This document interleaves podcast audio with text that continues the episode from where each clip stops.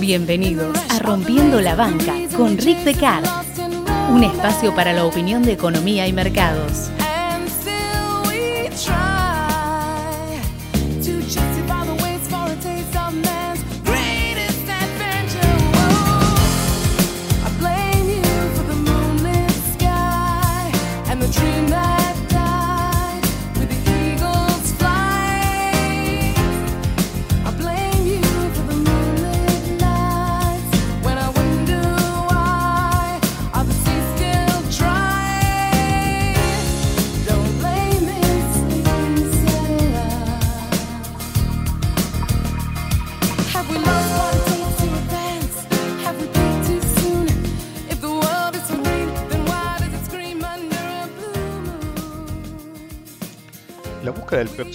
Sector de moda o el que tenés que estar, en el que tenés que invertir en el mercado es el santo ideal de los mercados y al mismo tiempo es algo muy difícil de obtener.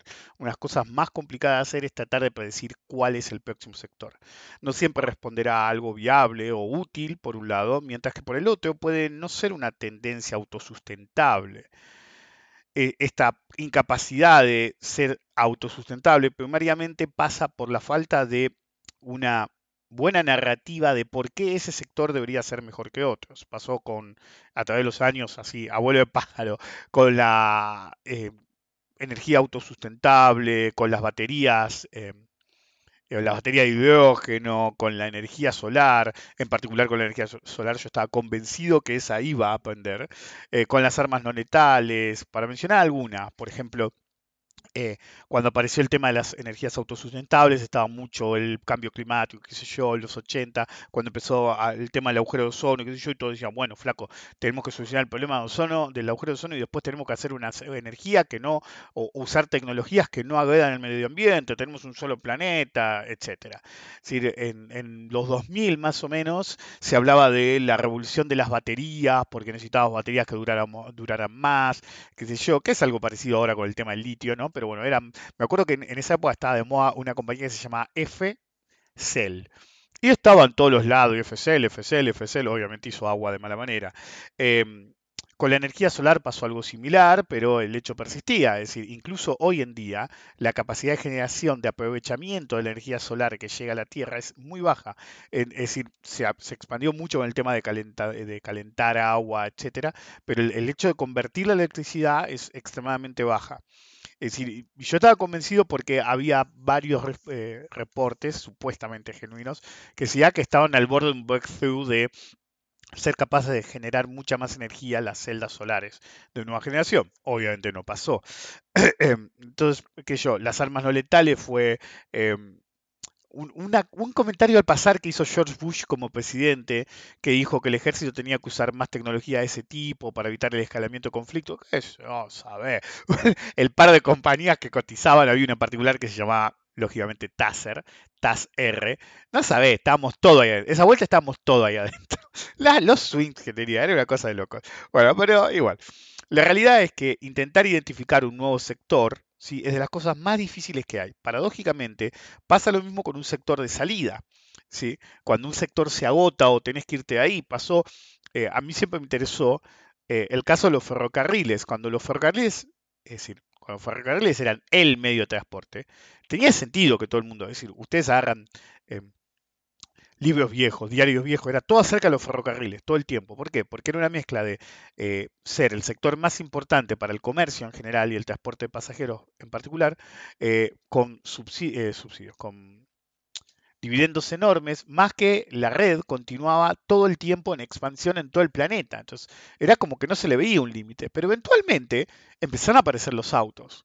¿sí? Y al principio el auto no era un problema, pero eventualmente apareció el camión. Los primeros camiones eran autos modificados y después eran eh, camiones, como los conocemos ahora, enormes, capacidad de mucho transporte, meterse en lugares que tenías un problema, porque antes llegabas a la estación de tren y tenías que llevar el producto o acercar el producto al tren desde lugares lejanos y no podías. Entonces empezó el, camión a hacer algo para acercar al tren y de golpe se dieron cuenta que era mejor llevarlo en el camión y asunto terminado.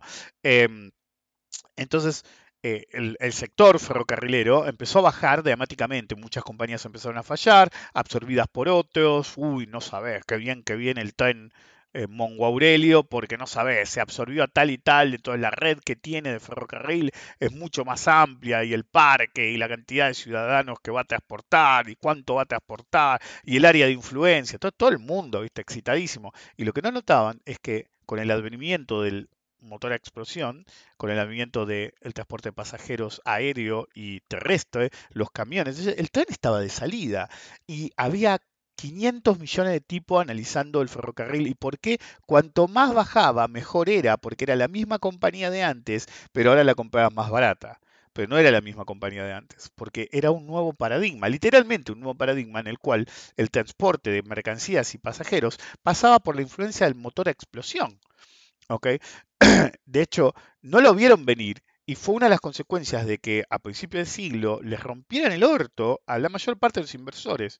Y la cantidad de inversores per cápita bajó dramáticamente hasta que se volvió a potenciar en los 20 y volvió la narrativa de los ferrocarriles, qué sé yo, que básicamente le enchufaban los que sabían más a los principiantes que venían, les metían la narrativa del ferrocarril y todos los boludos entraban como si nada porque eh, es el sector, es el viejo conocido, el sector que no, que no va a aflojar. Bueno, no necesitan ir tan para atrás. Hoy por hoy es lo mismo en la criptobasura. En la criptobasura pasamos de, me acuerdo cuando vos criticabas alguna criptobasura, si la nueva monedita o la que carajo sea, y te decían, te chuseaban, te decían, pero vos leíste el white paper.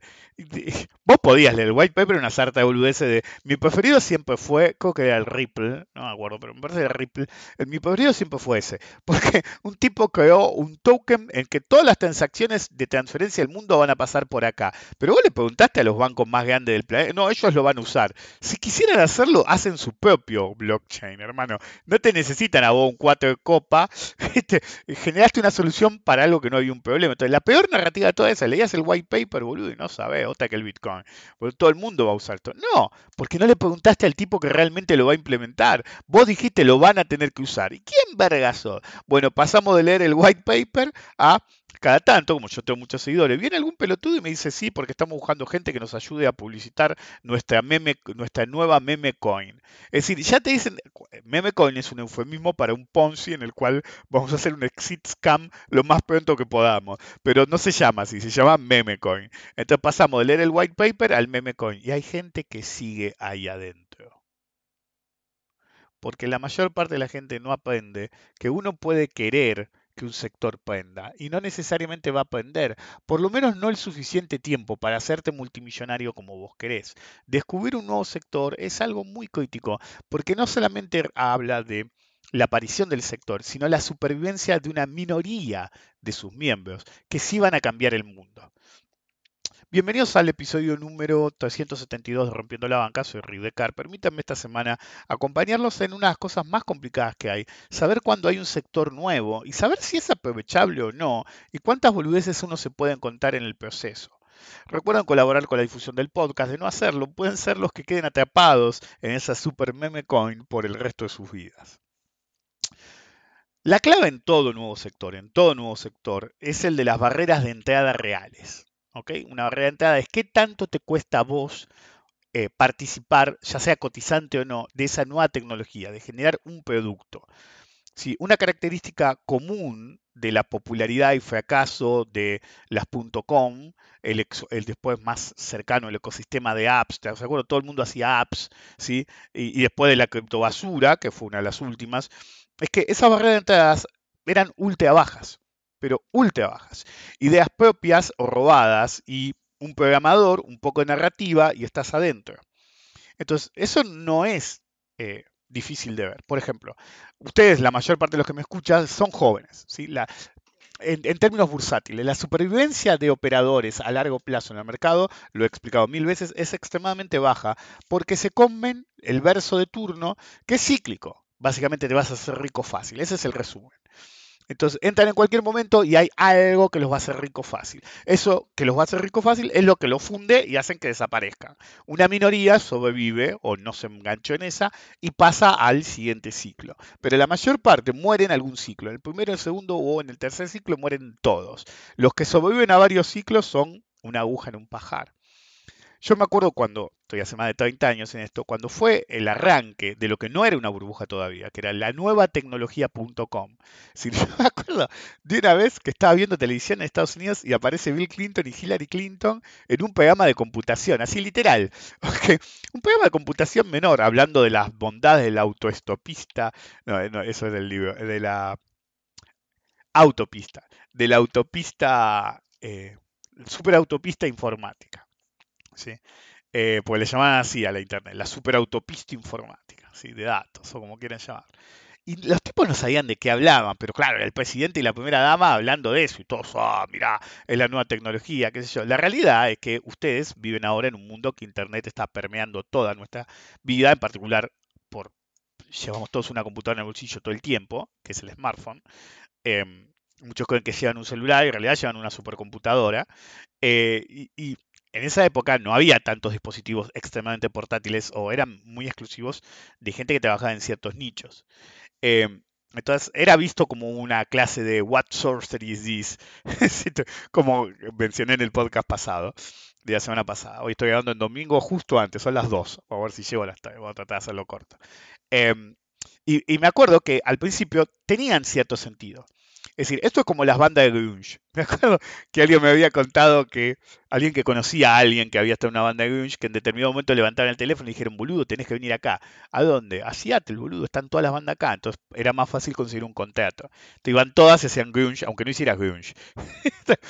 es, como Alanismo Reset. Ustedes escuchan el primer disco de Alanismo Reset y no es el que ustedes creen. Y era un pop berreta estilo Paula Abdul que no le gustaba a nadie. Pero claro, la mina vio el dicho y se fue y hizo el disco que le hizo famosa. En cualquier caso, con esto era lo mismo. Eh, entonces, eh, había compañías que ya venían existiendo o aparecían de nuevo que perduraron en el tiempo. Por ejemplo, Intel, AMD, eh, no me acuerdo si era Nvidia o MU, eran varias. Todas las que hacen hardware. El hardware es más viable, pero también más complejo. Pero la verdadera burbuja.com, como se conoció después, no era eh, de eso. Era todo software, todas paginitas web. Me acuerdo que para hacer tu primera página web, si vos no te arreglás, aunque sea un poco, de hecho la primera página web me la hice yo, porque cuando me dijeron sale mil dólares la página y 100 dólares adicionales cada página extra, le dije, no lavarte el ojete, y le hice yo por 40 dólares, qué sé yo, que me salía el, el, dominio. Yo siempre dije, no es que no sepa programar, es que no tengo la personalidad para hacerlo y me las puedo arreglar, pero no soy un programador claramente, lo hago a los ponchazos. Eh, entonces, en cualquier caso, eh, me acuerdo que en esa época todos los días salía un navegador nuevo. Si no estoy hablando de un portal nuevo. Es decir, en la época tenías, por un lado, eh, eh, ¿cómo se llama esto? Eh, el portal nuevo, todos querían tener un portal. Todos. Entonces tenías Yahoo, que había sido revolucionario como portal, si lo ves aún hoy en día, y es un, una, lluvia de información sin sentido que te bombardea, pero bueno, todo el mundo decía, tenés todo ahí, qué sé yo, Yahoo, y tenías 3, 4, 5 portales, y todos los días aparecía un portal nuevo, ¿ok? Me acuerdo que un amigo mío, de hecho, había hecho un portal, eh, después me pasó todo el sitio y qué sé yo, a mí, como curiosidad, lo tengo en un backup, eh, y habían hecho, les había sido una fortuna, un portal financiero, eh, de Argentina. Si habían hecho uno, no había aprendido, había varios, Toxite duró más tiempo. El tema era tener tu portal. La gente entra ahí, tiene toda la información, qué sé yo. Del otro lado estaban, no, flaco, ¿qué portal? ¿Cómo accedes a Internet? decía. Y usas un navegador. Entonces ahí la guerra de las .com se va a dar en los navegadores. Entonces tenía el navegador 1, 2, 3, 4. El, el más paradigmático fue Netscape, que lo único que tenía el navegador cotizaba en la bolsa y todos los analistas compraban, recomendaban y qué sé yo. Netscape, Netscape desapareció y todos dijeron cero. Entonces el tema era que era fácil crear copias. Por ejemplo, eh, no me acuerdo quién había sido ni cómo se llamó después. Un tipo que se fue de Netscape, agarró, creó algo parecido y lo llamó, qué sé yo, Culoscape. Okay, entonces era fácil, es decir, la barrera de entrada es baja. Es decir, el tipo que ya sabía más o menos cómo hacerlo te hacía 500. ¿okay? Eh, y eso hacía que proliferaran las compañías. Y como querían hacer hipos de cualquier cosa, por el verdadero curro está ahí, agarraban, te hacían un programita pedorro, una paginita pedorra y enseguida aparecía algún cuatro de copa, viste, diciendo, bueno, esto lo hacemos cotizar en la bolsa, qué sé yo, bla, bla, bla, por la parte del león y pandía, pero básicamente eran poncis. Es decir, pero poncis de una etapa, dame la guita, lo hago funcionar lo más que puedo, pero el 90% de la guita alcanzada en hipos no iba a la compañía, sino al bolsillo de los que habían puesto la guita originalmente, y hasta abandonaban en el pico, abandonaban los sitios a su suerte, decían, no, me voy a dedicar a otra cosa, qué sé yo, ese, que se quedaban con algunas acciones o las vendían en el mercado y quedaban totalmente desinvertidos, cedían la presidencia, desaparecían y se, se hacían otra compañía. No voy a decir quién, pero que el nombre es conocido, pero hubo un tipo de esto que lo hizo cinco veces que todavía anda dando vuelta y es considerado un genio por mucho, el tipo lo hizo cinco o seis veces. Si se metía en una compañía, andaba hasta donde andaba, la abandonaba. La compañía anterior que hizo también sigue andando. Pero bueno, el hecho persiste. El, curro era armar una compañía, ponerla en movimiento, agarrar, cobrar todo lo que puedas, borrarte, que se encargue el que quedó y después ir y hacer otra compañía. Eso fue lo que creó la burbuja.com. Cuando fue la burbuja del ecosistema de apps, fue igual. Me acuerdo cuando salió la noticia de que un tipo había hecho un programita para un jueguito pedorro, tipo Candy Crush o algo así, por ahí fue ese, por ahí fue otro, eh, para el iPhone, ¿sí?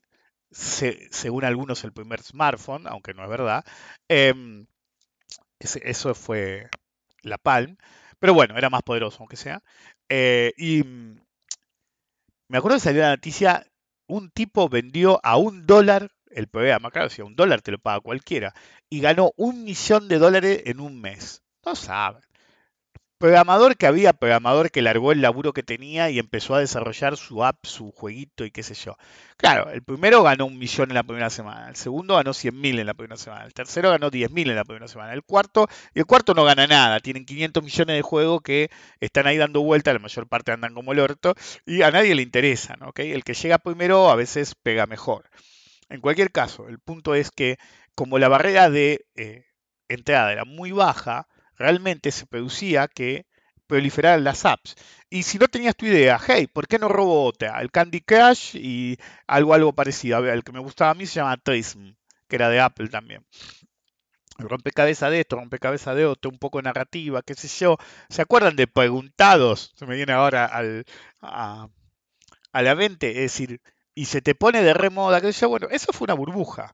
Pero no fue una burbuja muy cotizante. Ahora, si vamos más a las que cotizaban, ¿sabes qué? Voy a hacer una remisería, que es lo que es, un servicio de autos online. Se llama Uber. Y después tenía Uber, Didi, Cabify, había como 5 o 6. Tengo una, un, viste qué sé yo, un, una idea para una app de cita. Y tenía la app 1, 2, 3, 4, 5. Entonces, un programador, un poco de narrativa, listo. No significaba que ibas a triunfar, pero básicamente era otra cotizante más en una burbuja sin sentido. Y eso va a pasar siempre. En las .com fue exactamente lo mismo. El Bitcoin dominó por un montón de tiempo. Apareció el ladrón del Ethereum y todos dijeron, che, esto no es tan fácil, tan difícil.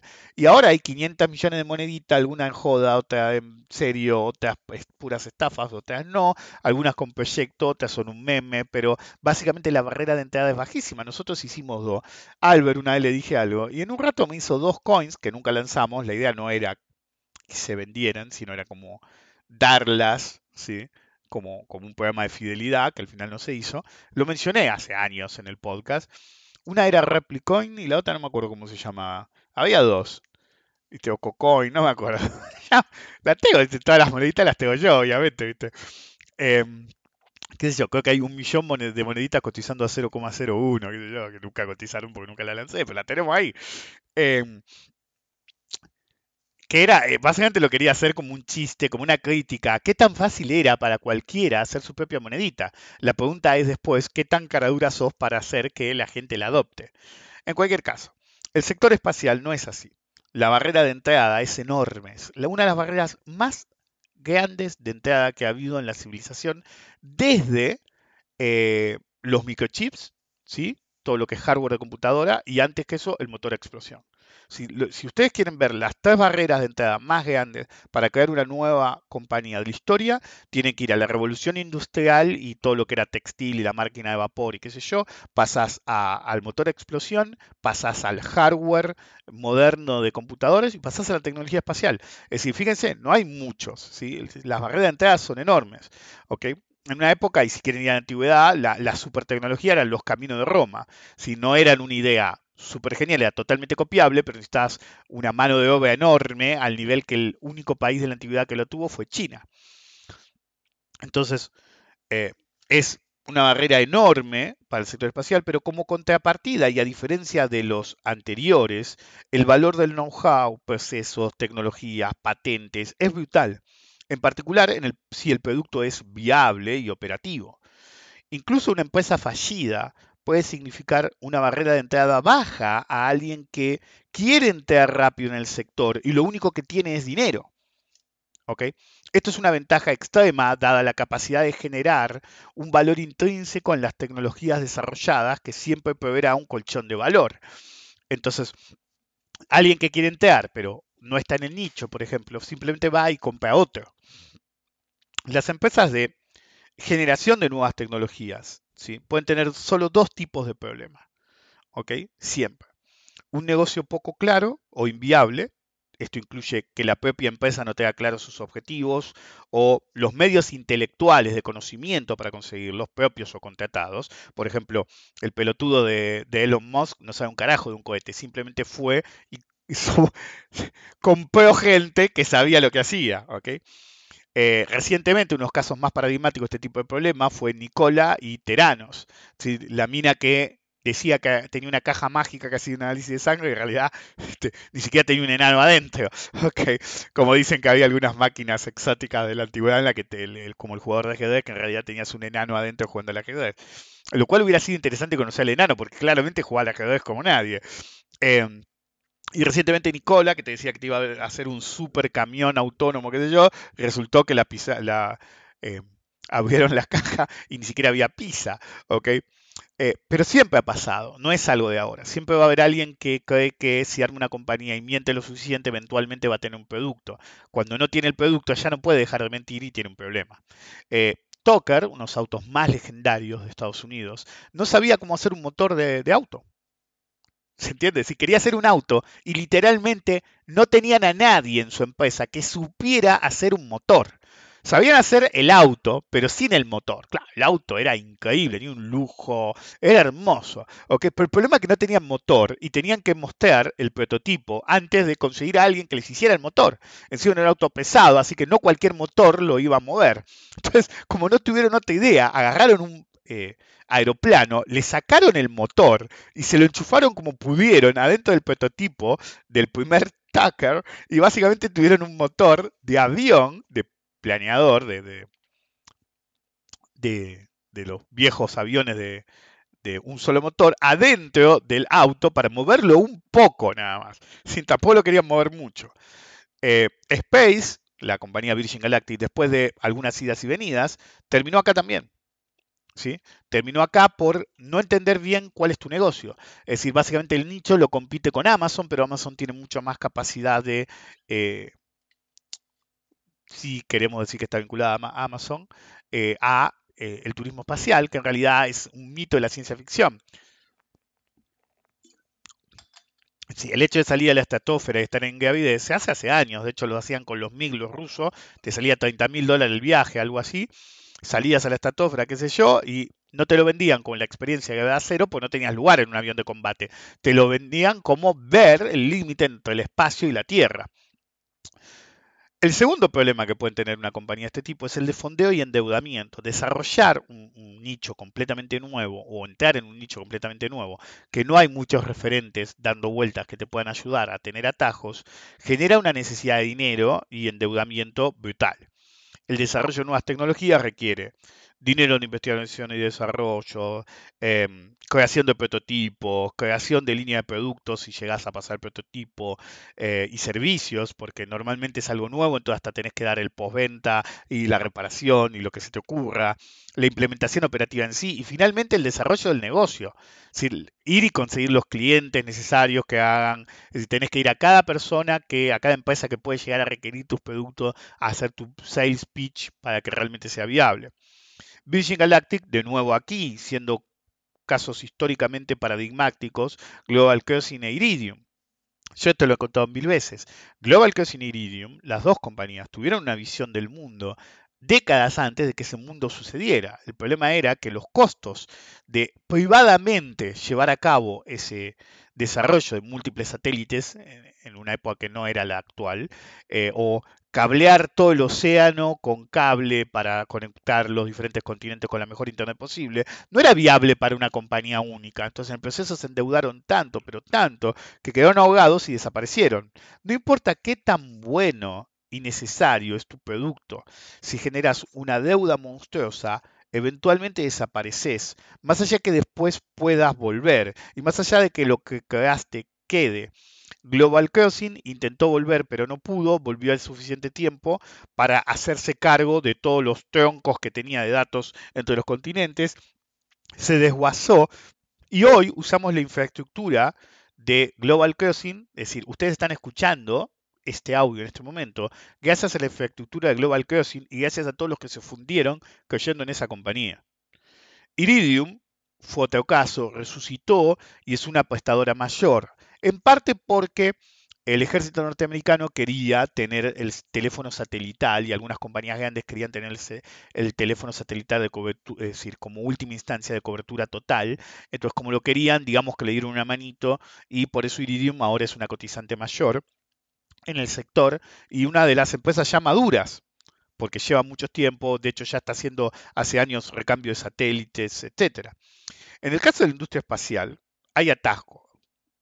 Vos podés tomar un atajo cualquiera. Uno es, por ejemplo, agarrar y contratar a alguien que trabaja en Iridium, por ejemplo.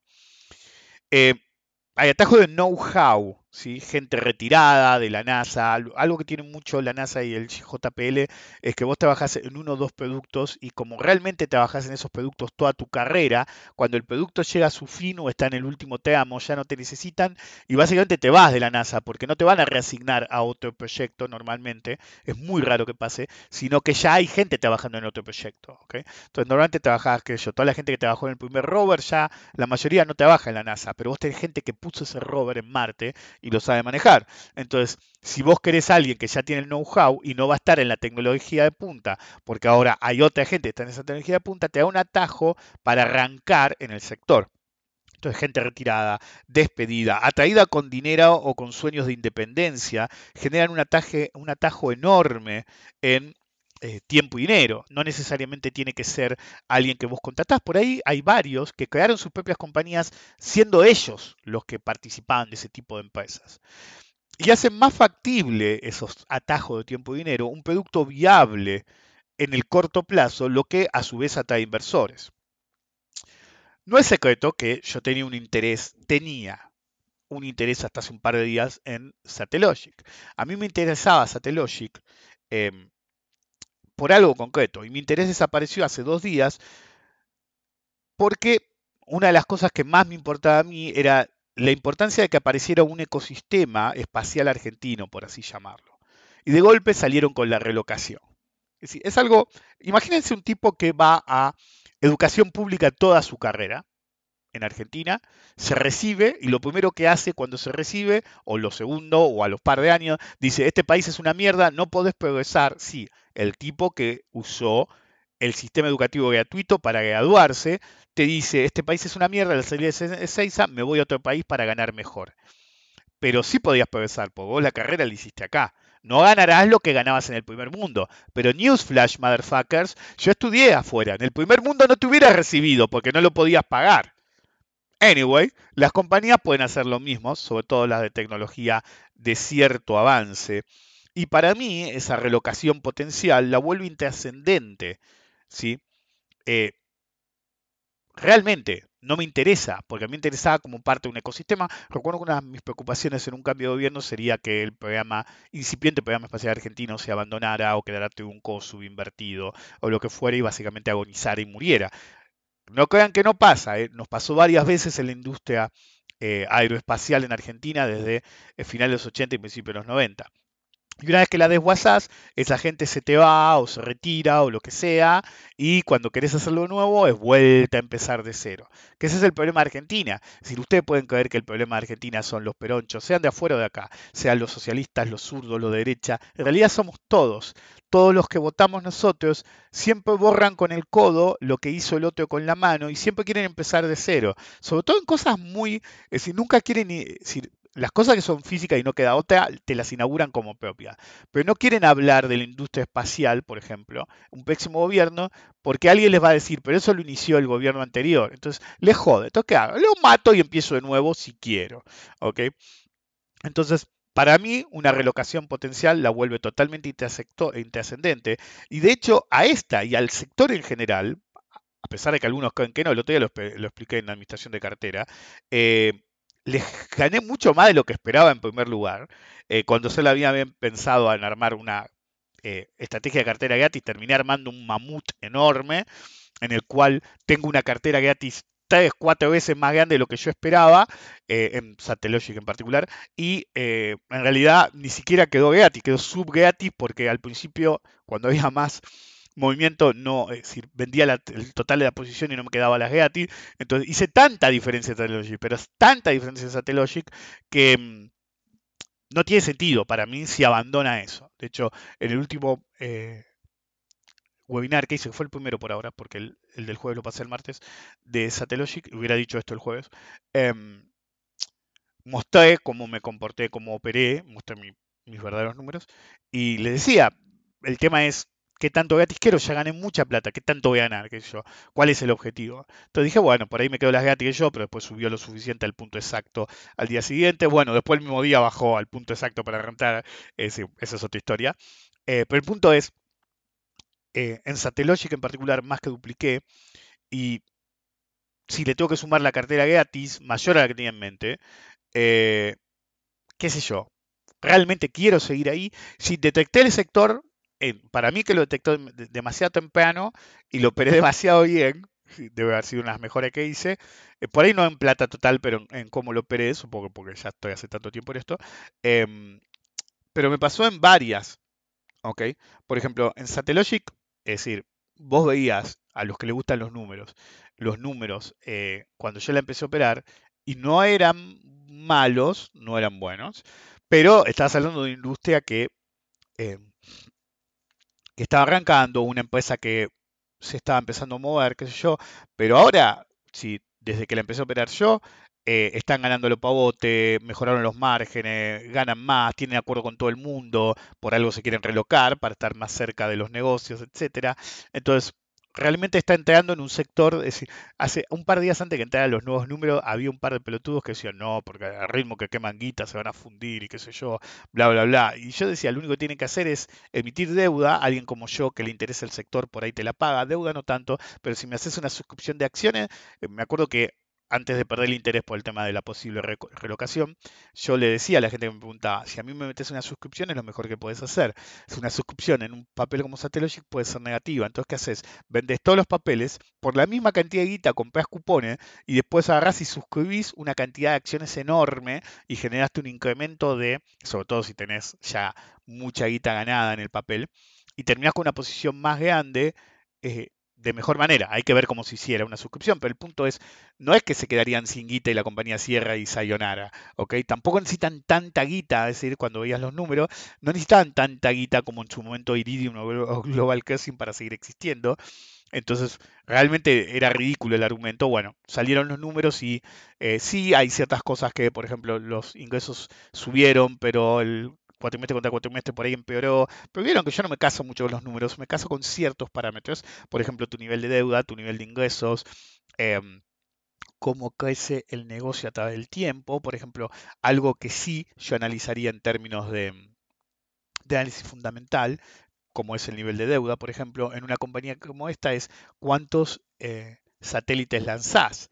y eh, básicamente este año lanzaron 12, el 2024 lanzan menos, 8-12, el siguiente año 5-9, y ya sé que tienen cierta vida, pero básicamente cada vez lanzas menos satélites. Eso implica que en un mundo como el actual, tecnológicamente, el, satélite del 2023 no va a ser lo mismo en el 2025, por más que esté en su vida útil. Miren el Hubble, que sigue funcionando ahí, pero realmente empezás a tener problemas de que no puedes incorporar tecnologías nuevas de velocidad. Entonces te empezás a volver obsoleto y puedes tener un problema en el 2025. Son ese tipo de cosas las que no me gustan. Cada sector tiene su cosa. El, el que empiecen a lanzar cada vez menos satélites no está mal en sí, porque en 2023-2024 por ahí necesitabas llegar a un pico de satélites y en 2025 entre 5 y 9 y en 2025 en adelante básicamente eh, renovás el parque o incrementás el parque mientras aprovechás lo más que pueda los satélites viejos. Lo entiendo, eh, pero el hecho persiste en que lo que más me jodió fue la relocación, esa es la realidad. Sí, anula mi problema, es decir, pasó de ser una compañía importante para mí en Argentina a ser un galpón en Estados Unidos. Y es la misma compañía, pero en, en- la escala de lo que es Argentina, es una compañía revolucionaria, buena, poco operada, pero la metes en Estados Unidos como relocada y ahí ya tenés un problema de que es un galpón espacial. Sí, literalmente, por el tamaño de escala de Estados Unidos. Le puede salir bien o le puede salir mal. Obviamente me puedo quedar con lo gratis o no. Eso es asunto mío. Eh, lo comentaré en, en el próximo administración de cartera en todo caso. Eh, pero el hecho persiste. Cuando uno eh, tiene una visión de cómo va a operar una acción, sobre todo de una nueva tecnología, y cuando en determinado momento empieza a pasar todo lo que vos pensabas, si estás muy ganador, te lo tenés que replantear, porque ya pasó lo que vos esperabas. Y si no estás ganador, te lo tenés que replantear, porque pasó lo que vos esperabas y no se te dio. Iridium fue un caso similar. Eh, yo lo opero hace mucho, eh, sí tengo una cartera gratis sustancial, a veces liquido toda la cartera gratis como hice hace poco y ahora la estoy recomprando, pero el hecho persiste que es una empresa ya madura del sector, una más madura del sector. Me atrevería a decir que la más madura del sector eh, privado de espacial. Entonces, es un tiempo. Eh, mucho más tiempo operando, una compañía mucho más sólida, es decir, después de haber empomado a todos en la primera generación, obviamente, entonces ya se tiene que tratar de otro modo. Y Virgin Galactic se volvió un activo tóxico. Sí, esto lo expliqué la otra vez. El problema de Virgin Galactic es que no tiene claro, como dije, una compañía espacial o nuevas tecnologías puede tener dos problemas. Uno, no entender bien cuál es tu negocio y el otro, tener un nivel de deuda o eh, finanzas realmente muy complejo. En el tema de Virgin Galactic, en la última suba fuerte, liquidé todo por un anuncio en particular. Iban a empezar a volar con pasajeros. Y ustedes tienen que entender que una de las fuentes de financiamiento de Virgin Galactic fue precisamente vender tickets a descuento hace mucho tiempo. ¿ok? Entonces, como tenían muchos tickets, unos cuantos, a redimir, hoy están obligados a volar con pocos ingresos, lo cual hunde más la compañía. Entonces, están obligados a redimir los boletos viejos y hay muy poca demanda, en parte, yo siempre lo estoy insistiendo, lo dije el otro día, para mí que es por el incidente del mini sub que iba al Titanic. La gente que puede pagar eso, es decir, yo conozco unos cuantos, se empezaron a preguntar si valía la pena el riesgo de hacer esas cosas exclusivas en tecnologías no del todo probadas. Entonces tenés poca demanda, tenés que hacer redención de tickets viejos, básicamente tenés que pagar la nafta vos, volar sin, ¿cómo se llama? Sin demasiados ingresos, entonces tenés un problema en todos los fuentes posibles. Te, te va a producir un costo operativo psicodélicamente alto, literalmente, como lo digo, un costo operativo psicodélicamente alto, ¿sí? Para empezar, por un lado, eh, y por el otro que no podés esquivar. Sí o sí tenés que volar porque tenés que redimir los tickets. Si vos no redimís los tickets, la gente va a empezar a decir, che, boludo, no le compro un ticket a esto porque cuando se le canta el culo, no volás. ¿Ok? Y es un tema mayor esa actitud. Entonces, como es un tema mayor, están obligados a volar a un costo operativo infinito. ¿sí? Infinito en términos de que incluso sin ingreso de ningún tipo.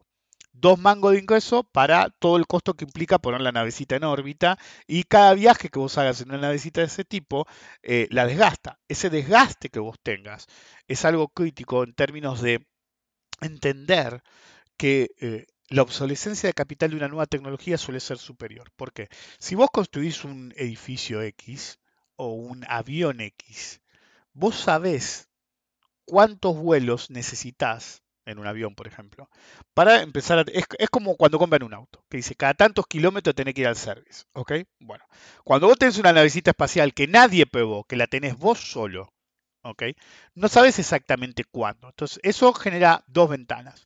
Una, empezar a revisar el eh, avioncito cada vez que aterriza. Es lo más sano, se hace en la industria de, de la aviación también. Todos los días tenés que revisar con cuidado el avioncito, qué sé yo. Eventualmente sabes que eh, nada se te va a romper cada tantos vuelos. Pero hasta que vos sepas eso, y a pesar de que lo revisás todos los días, obviamente, eh, vas tener un costo de mantenimiento muy superior al costo de mantenimiento normal que vos deberías tener. Se vuelve sideral porque como vos no sabés cuál es la vida útil de tu propio avioncito, tenés que mantenerlo un montón. Entonces, el combo de Virgin Galactic hace que Virgin Galactic sea una compañía totalmente inviable. ¿ok? Porque realmente quedó encerrada en un tipo de, de industria que no existe.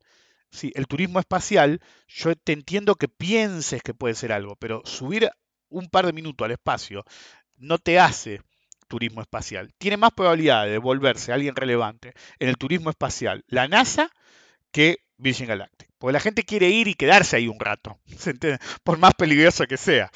Entonces, eh, hay otras compañías, sí, varias, pero las que yo me concentraba eran esas tres por diversas razones. Y eh, me llama la atención que sea tan barata Satellogic. Yo sé en parte por qué, ¿sí? Eh, del mismo modo que me pueden contactar ustedes, a veces alguien, ¿viste? Me paga de más, por así llamar, no de más, pero mucho más de lo que me pagaría un sujeto común, por algo concreto. Llamarme por teléfono. Es el pecado capital de mi vida. Llamarme por... Me jode que me llaman por teléfono. Pero bueno, si te pagas lo suficiente, atendés el teléfono y chao. Y algo que no me pasaba hacía mucho tiempo, me llamaron a través de un agente de afuera, una persona de cierto poder adquisitivo que pidió hablar con alguien que operara Satellogic, ¿sí? pero que fuera local. Tenía que ser conocido de ellos, un analista conocido, por lo menos en el ambiente de ellos. Bueno, tenía que darse varias condiciones. Entonces me avisan que me quiere llamar uno, y digo, ah, ¿qué, quiere? El tipo me dice, no, viste, quería uno, un asesoramiento de yo, bla, bla, bueno, te sale tanto. Bueno, dale.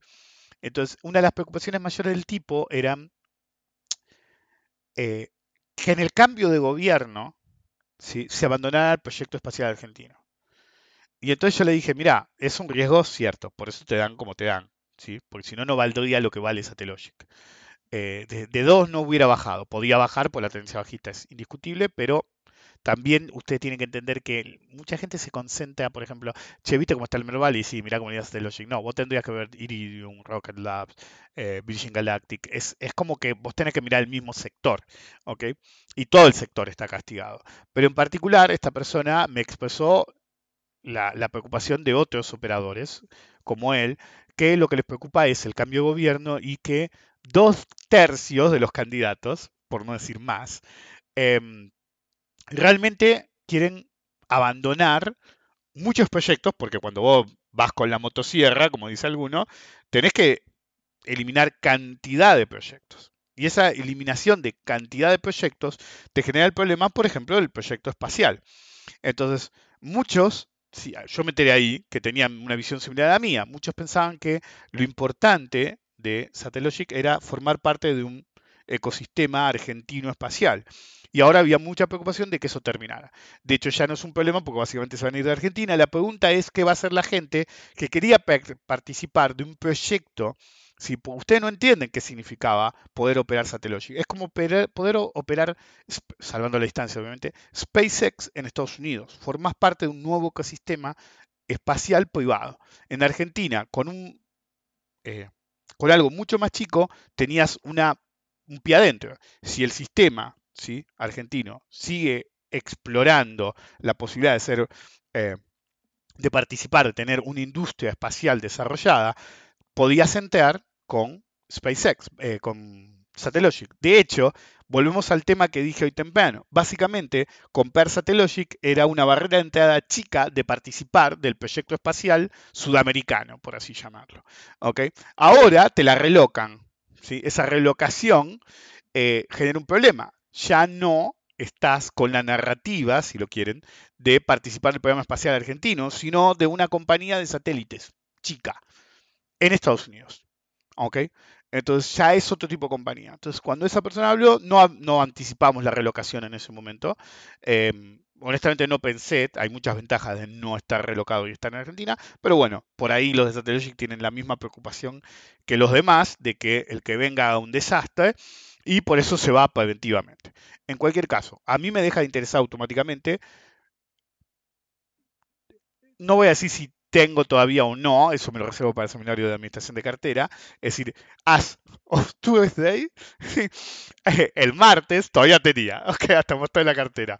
Eh, el miércoles hice algo que no será descrito en público, eh, aunque los que vinieron al seminario de administración de cartera se deben imaginar. Eh, pero la pregunta es, ¿nos sirve esa compañía si se reloca o no?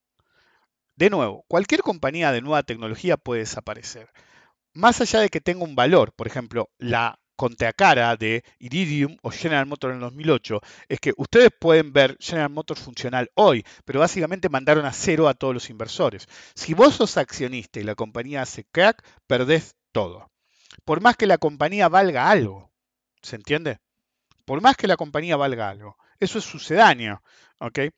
Eh, entonces hay que tener cuidado con esas cosas. Por eso siempre que yo me intereso en un sector, eh, y esta vez lo avisé con tiempo, normalmente hago eso de entrar y salir, entrar y salir generando o capital para hacer cartera gratis cuando veo un mínimo. La razón por la que hice esto en vez de directamente hacer cartera gratis es que al segundo pico, creo que fue el 7,5 de Satellogic, era clara la tendencia bajista y era claro que si iba a ser goma, ok, mal, sobre todo una hipo el tercer mundo, era claro, si no era muy difícil de ver. Entonces, en vez de hacer cartera gratis, cada vez que entraba y salía, me preocupaba de tener cada vez más dinero para eventualmente, cuando valiera muy poco, sí hacer cartera gratis o directamente comprar en una zona que yo pensara que podía ser de mínimos. Okay, esa es la única diferencia. Pero claro, de nuevo, como dije en la administración de cartera, no usé estrategia de administración de cartera nada más, sino de análisis. Y no era muy difícil analizar, gente. era bastante simple. Pero de todos modos, hace un tiempo, bastante tiempo, había dicho que me interesaba el sector espacial. Y no digo que me haya dejado de interesar, Sí, pero esto es como los bonos argentinos del 2008. Yo dije, el día que desarme un poco, voy a avisar. Cuando el riesgo país bajó a 1000, dije, miren que desarmé eh, la palanca, por lo menos, eh, todo lo que pude. Eh, entonces, esto es similar. Como dije que me interesaba en un momento, hoy el sector no me interesa. ¿sí? ¿Tengo cartera gratis en algo? Sí. O la estoy reconstruyendo más bien. Sí. Eh, me dio más dinero del que yo pensaba en mucho menos tiempo. Y eso es un factor también. Cuando te das cuenta que, Liber me lo decía, si vos podés operar de punta a punta por una cantidad estimada de dinero que vos te haces en tu mente, de tanto, y de golpe te das cuenta que a mitad de camino te, dan la salida por casi toda esa guita o un poquito menos, tomás la salida en vez de pelear para tratar de cerrar una posición grande. Entonces, cerrás en la ola y asunto terminado. Ya sea porque llegaste al objetivo de ganancias o más que lo superaste, o porque ves un volumen monstruoso que te permite una salida simple. Livermore siempre lo decía, puedo operar de punta a punta, pero prefiero concentrarme en las zonas de más liquidez para no hacerme un quilombo de, bueno, tengo que hacer esto, desarmar, qué sé yo. Livermore sabía lo que hablaba. De hecho, Livermore las únicas veces que metió la pata fue cuando no seguía sus propias eh, reglas. y Siempre fue así. El tipo tenía un montón de reglas, no tantas, pero cada vez que decidí, decidí ignorar por X razón una, porque le parecía buena idea, lo mataban. ¿Ok? Él mismo lo decía. Entonces, hoy por hoy el sector no me interesa. ¿sí? Es así nomás. Está barato Satellogic, está barato Satellogic, SpaceX es SpaceX. Virgin Galactic también, Iridium está bastante débil. Alguien puede decir entrar ahí o no. Yo paso. Ni siquiera para hacer cartera gratis. Lo que tenía gratis ya tengo más de lo que pensaba o estoy recomprándola. Eh, y para ganar plata ya gané más de lo que pensaba. Así que realmente se vuelve intrascendente tratar de insistir entre esos parámetros porque lo que yo quería ya lo conseguí, ese asunto terminado. Cuando yo consigo lo que ya quería conseguir, realmente no me importa mucho seguir en algo. Em, será la próxima, será lo que nos interese después. El hecho persiste. Cualquier sector nuevo va a tener ciertos problemas. Si yo no tengo forma de saber si la cartera gratis, como mostré una cartera el otro día, o si una cartera gratis, un pucho de acciones que tenés hoy que valen X, valen 250 veces más eh, dentro de un par de años. No tengo forma de saberlo, eso, eso es imposible. Esa es la apuesta del comprar y mantener, ¿ok? Y en realidad es comprar y rezar, que se te dé.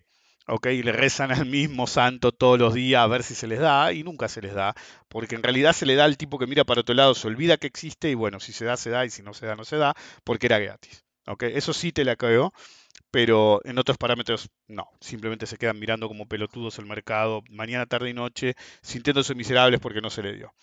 Em, entonces, para mí es un sector nuevo, es el sector nuevo, pero hay que ver si puede llegar a crecer mucho más de lo que está ahora.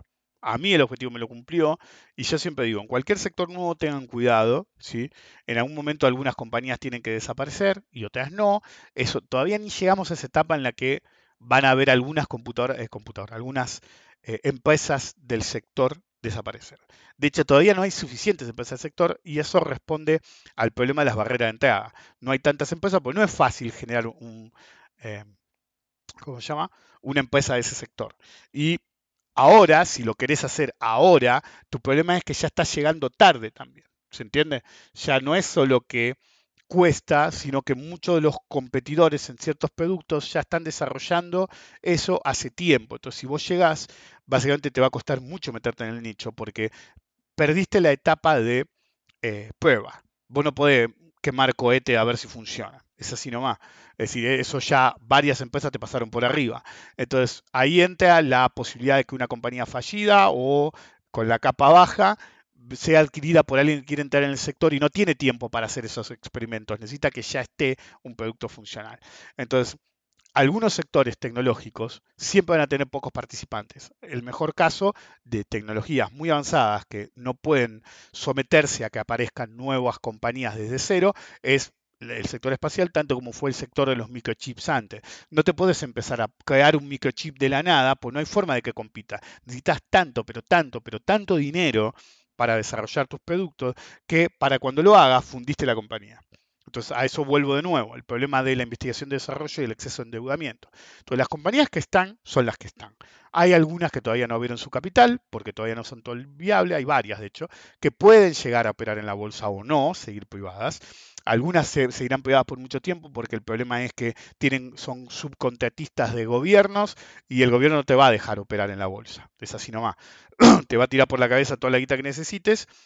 Es decir, en servicios pagados por adelantado, pero ciertamente no va a permitirte que cotices en la bolsa porque es un problema de seguridad nacional para el país en cuestión. Entonces, las compañías espaciales que hay son las que hay. Algunas todavía no cotizan y podrían llegar a cotizar en el futuro, otras nunca van a cotizar. Las cotizantes siempre van a ser pocas. Como les dije, si ustedes quieren agarrar y decir, ok, ¿cuántas compañías de microchips en el mundo hay? No hay muchas. ¿Ok? Entonces es un, subsector de muy pocas compañías, lo que hace más difícil que desaparezca una compañía, pero puede desaparecer, puede, puede haber una absorción. lo de CLFX, ¿sí? Eh, es como, como decía Larry Liquidator, la última compañía de látigos, no, no igual porque acereras vas a necesitar siempre, obvio, pero el proceso empezó hace más de 100 años y lo empezó JP Morgan, ¿sí? de consolidación y adquisición de acereras entre ellas. De hecho, por eso United Steel se llamaba United Steel, porque básicamente había comprado o absorbido un montón de acereras. Bueno, ahora le tocó ser la potencialmente absorbida, no sé en qué quedó eso, pues no le di pelota, ya no me interesaba por el precio que tenía.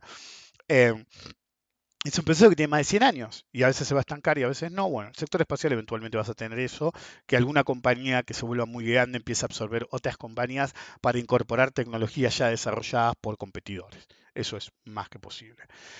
Pero el hecho también te puede pasar como Facebook. Facebook no es una compañía de esta generación tecnológica o, Google no son compañías de esta generación tecnológica, sino son de la burbuja.com tardías. ¿sí? Cuando desaparecían tantas empresas que se abrieron nichos, aparecieron compañías nuevas, Twitter, eh, Facebook, em, Google, compañías que aparecieron en el mismo nicho, pero ya en un nicho maduro, con tanta gente, de nuevo, la barrera de entrada era baja ahora, mucho más baja que antes, porque tanta gente había perdido su empresa en la primera generación, que en la segunda generación estaba llena de gente que había trabajado en el sector.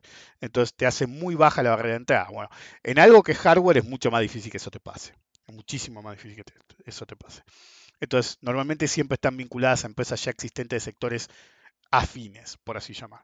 Anyway, Hoy por hoy, del mismo modo que en un momento me encantaba el sector espacial, hoy no me interesa mucho. De hecho, paradójicamente, no me interesa mucho en mínimos. ¿sí? quedará cartera gratis, qué sé yo. ¿Por qué? Repito, gané más de lo que esperaba y como gané más de lo que esperaba ya no me siento tan cómodo con el sector porque me pasa algo que siempre digo que puede llegar a pasar. Llega un momento que te empezás a preguntar, ¿cuánto quería ganar? Y alguno puede decir, y todo lo que puedas, pero eso es muy difuso, porque cada vez que vos estés expuesto al riesgo de mercado, el, punto central es que estás expuesto al riesgo de mercado, y eso siempre es un problema. Entonces, cuando no tenés los objetivos claros o ya se dio lo que vos esperabas, como me pasa en Satellogic y en, Virgin Galactic, ya pasó lo que yo pensaba que iba a pasar. Entonces, cuando llega eso, o podés estar ganador o podés estar perdedor, pero te tenés que replantear el por qué querés estar en ese sector. Es como me pasaba en el 16, que estaba mucho en el sector de la minería. Y años después viene alguien, que yo hace poco me pasó, che, ¿qué pensás de esa compañía? Y la conoces, pues se lo dije abiertamente. ¿Por qué la conocés? Y pues la mencionaste vos en el 2016-2017, cuando yo lo operaba. Entonces, ¿por qué me preguntas hoy si sabes que abiertamente no lo opero? Es decir, no significa que no pueda haber una oportunidad y que vos me puedas preguntar qué veo yo. Pero la clave del juego es ¿por qué ahora y no antes? Y vos podés decir, eh, bueno, pero antes yo no operaba o no te conocía. Yo te entiendo, ¿ok? Pero el hecho persiste que te interesás en algo que a mí me interesaba hace siete años, no hoy. Y ese es un tema. Entonces, el sector me sigue interesando, me sigue pareciendo potencialmente bueno. Sigo con esa visión de, que era un sector, era un sector en el que me gustaba estar incorporado, pero me gustaba mientras la compañía fuera argentina. En el momento que la relocase en Estados Unidos, ese interés de ser parte ya no me suma, porque no soy norteamericano ni vivo allá. Nos vemos la próxima.